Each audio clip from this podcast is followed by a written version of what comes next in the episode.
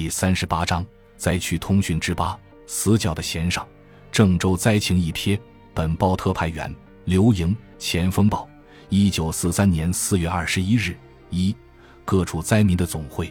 郑州过去是陇海路、平汉路两条大动脉的核心，从车站一直到城区，灯火彻夜，车水马龙，多少人在这里过着纸醉金迷的生活，同时也有。多少穷人依靠着繁荣的剩余维持生活，但自从敌人侵入新乡、占了开封、献了信阳，这两条大动脉被隔断之后，郑州便一落千丈地萧条起来。尤其是到三十年（一九四一年）一度沦陷之后，市面上被敌人洗劫一空，各商店纷纷关门闭户，冷落的情况，连外地的小县城也不如。去年。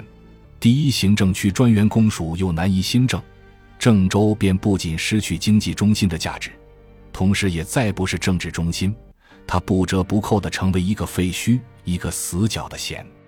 这城市以往的繁荣，并不单是郑县给它补养成的，解除了全国交通枢纽给予它的武装，它和泗水、广武、荥阳一样，是个地级民贫的县份。去年荒旱。麦秋颗粒不收，据郑县鲁县长的报告，去年收入的粮食只够全县人口一个月的消费，所以这十几万人很快的便受到死亡的威胁。同时，因为郑州是抗日最前线，在沦陷区的民众，因为受不了敌伪的虐待，同时还记着郑州市往昔的繁华，纷纷出生入死的从敌区逃来，向着死角汇流。于是，灾民的人数日益加多，日益扩大。二，死在国际救济会门前。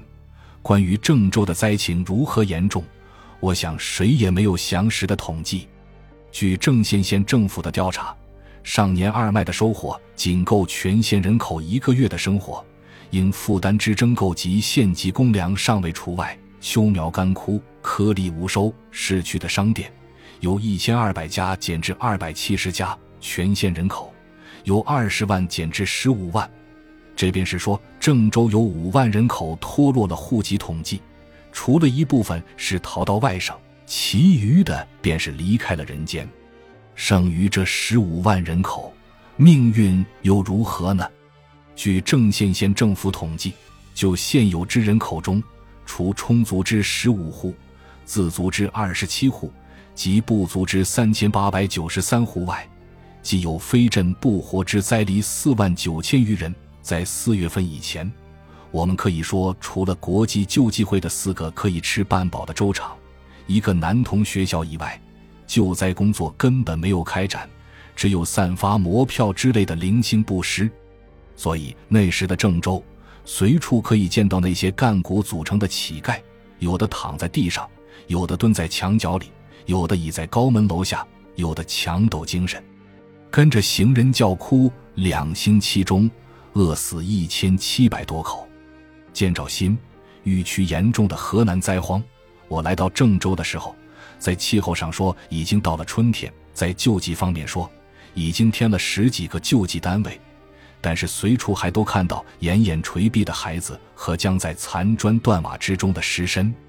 在国际救济会的难童学校里，外国的老牧师对我说：“这里的七八百男童，原来还大半都有父母，经过冬天，三分之二都成了无父无母的孤儿。”他说，在年关前后落雪的几天，他们公亲调查的结果，有一天便发现一百八十三具尸身，一天中便发现一百八十三具尸身，这是如何可怕的数字啊！我去参观的那一天，在国际救济会不远的空地上，躺着一具死尸，是个十八九岁的姑娘，一只胳膊已被狗吃掉，尸体血肉模糊的暴露着。男童学校的吴校长对我说：“那边的空屋里还有个老头子，另外，那边防空壕里还有个十几岁孩子的尸身，两天了还没有人埋。从前看到这些尸体很不忍心。”都是我请求国际救济会派人抬去掩埋，谁知从此以后，清早一开门，门口的死尸比头天还多。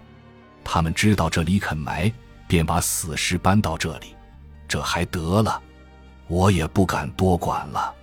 昨天发现这两具死尸，给县政府打了电话，今天还在这里。我昨天只见到还剩一丝气的人，眼巴巴地望着救济会粥厂的门墙，希望能够进去。但谁会料想到，连死后的尸身还要躺在国际救济会的门口等待掩埋呢？有一个人对我说：“国际救济会在郑州，固然救了不少的人，但也因为他们多死了许多人。”我问为什么，他说：“因为他们收的人数控制的太严苛。”说收四千人，连四千零一个也不收。可是，四方的灾民听说郑州有粥厂，都成群结队的往郑州跑。来到这里进不去，都饿死在国际救济会门口了。听了这些话，我真不知道该如何回答。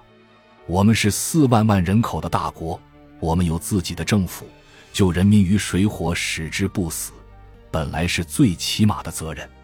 而我们却无力做到，使外国人的布施成了高不可攀的德泽，使人家感到扇门难开的苦恼。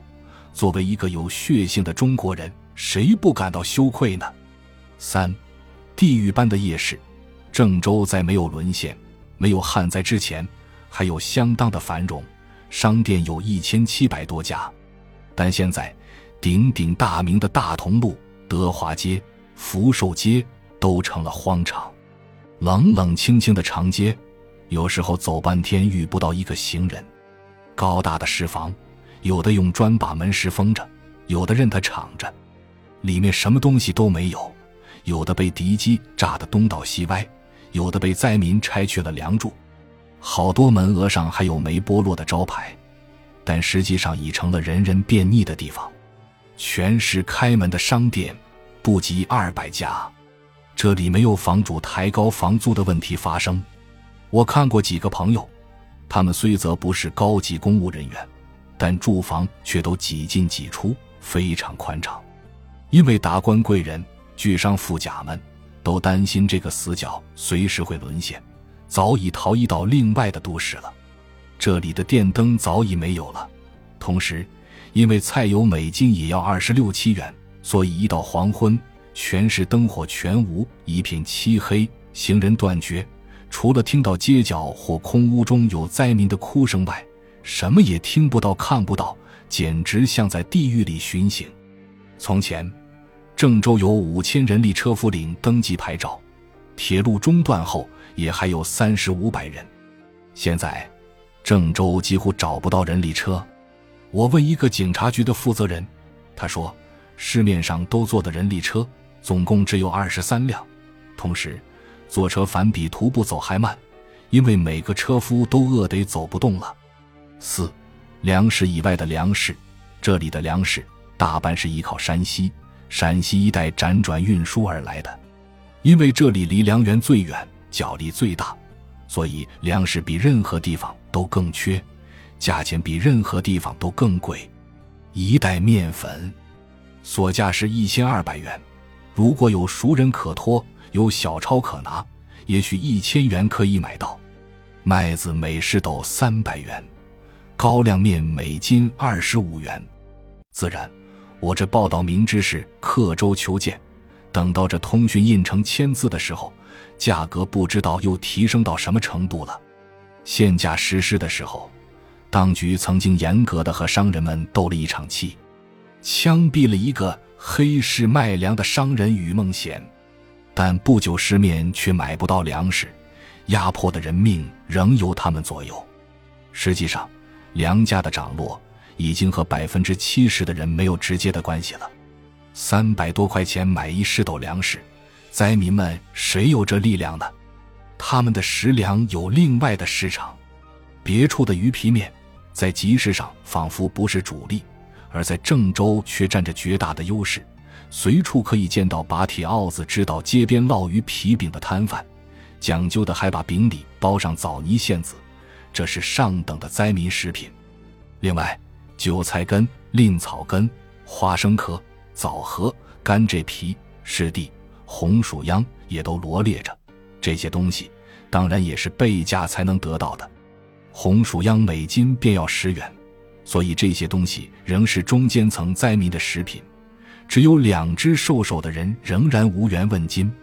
长春路上，每天均集着许多从四乡来的农民，他们携着衣服、被褥、香笼、连除篱笆，刚从爹娘孩子身上脱下的衣服，墙上拔下来的铁钉，嘶哑地喊着：“卖里卖里，还价钱就卖。”他们希望着能卖掉这最后的的财富，买些鱼皮面、草根之类回去，延续一家人一天的生命。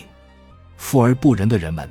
他们的手是各处都要伸到的，除了操纵粮食之外，还操纵鱼皮。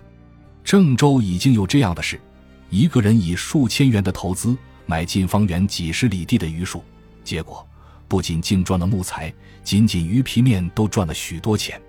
有钱的人真是万方逢源啊！恐怖的影子和一个朋友在市郊巡行，没有二里地的光景。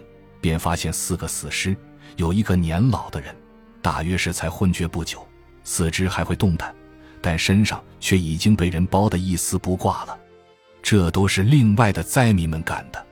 朋友对我说：“这还不算惨，在隆冬那些时，吃人肉的事是常常有的。下午到个死尸，夜里便会少一只大腿或臂膀。被枪毙的罪犯，如果当时没有人去收尸。”第二天便被肢解了。去年冬天落雪天气，县政府逮捕了一个杀人犯，主犯是个老太婆，她住在东陈庄，她的丈夫叫马永道。他们因为饿得太狠，把亲生女儿相举煮吃了。老头吃了女儿，虽然换了一饱，但最后还是饿死。老太婆临被捕的时候，身上还搜出人肉一包。现在是春天了。如果在十一月、十二月，你走这么远的路，不知要逢到多少饿死的人里。从前郑州市面生于一种肉冻之类的食品，据经过光绪三年大灾荒的老人说，那滋味他们尝得出里面的异味。后来政府便下令禁止这种东西上市。但据使者谈，那些马路边风尘中的饺子摊上，以及流动的大锅菜挑子上。却有人常吃出带肉的指甲。晚上，批读郑州三亲团分团部在各处的调查：悬梁的、投井的、服毒的、摔死孩子的、全家饿死的，一个人名连着一个，一夜接着一夜。从前看到一个人的惨死会半天不能自视，现在却看到成千成百的垂死的面影。这些死者似乎就在我的脸前躺着。是我不敢再一个个念他们的名字。古书载人自相识，一子而食的事，我们读着的时候，常为之毛骨悚然。不意我们今天却目睹了亲子相识的事，这真是惨绝人寰，不应出现在二十世纪的惨剧。感谢您的收听，本集已经播讲完毕。喜欢请订阅专辑，关注主播主页，更多精彩内容等着你。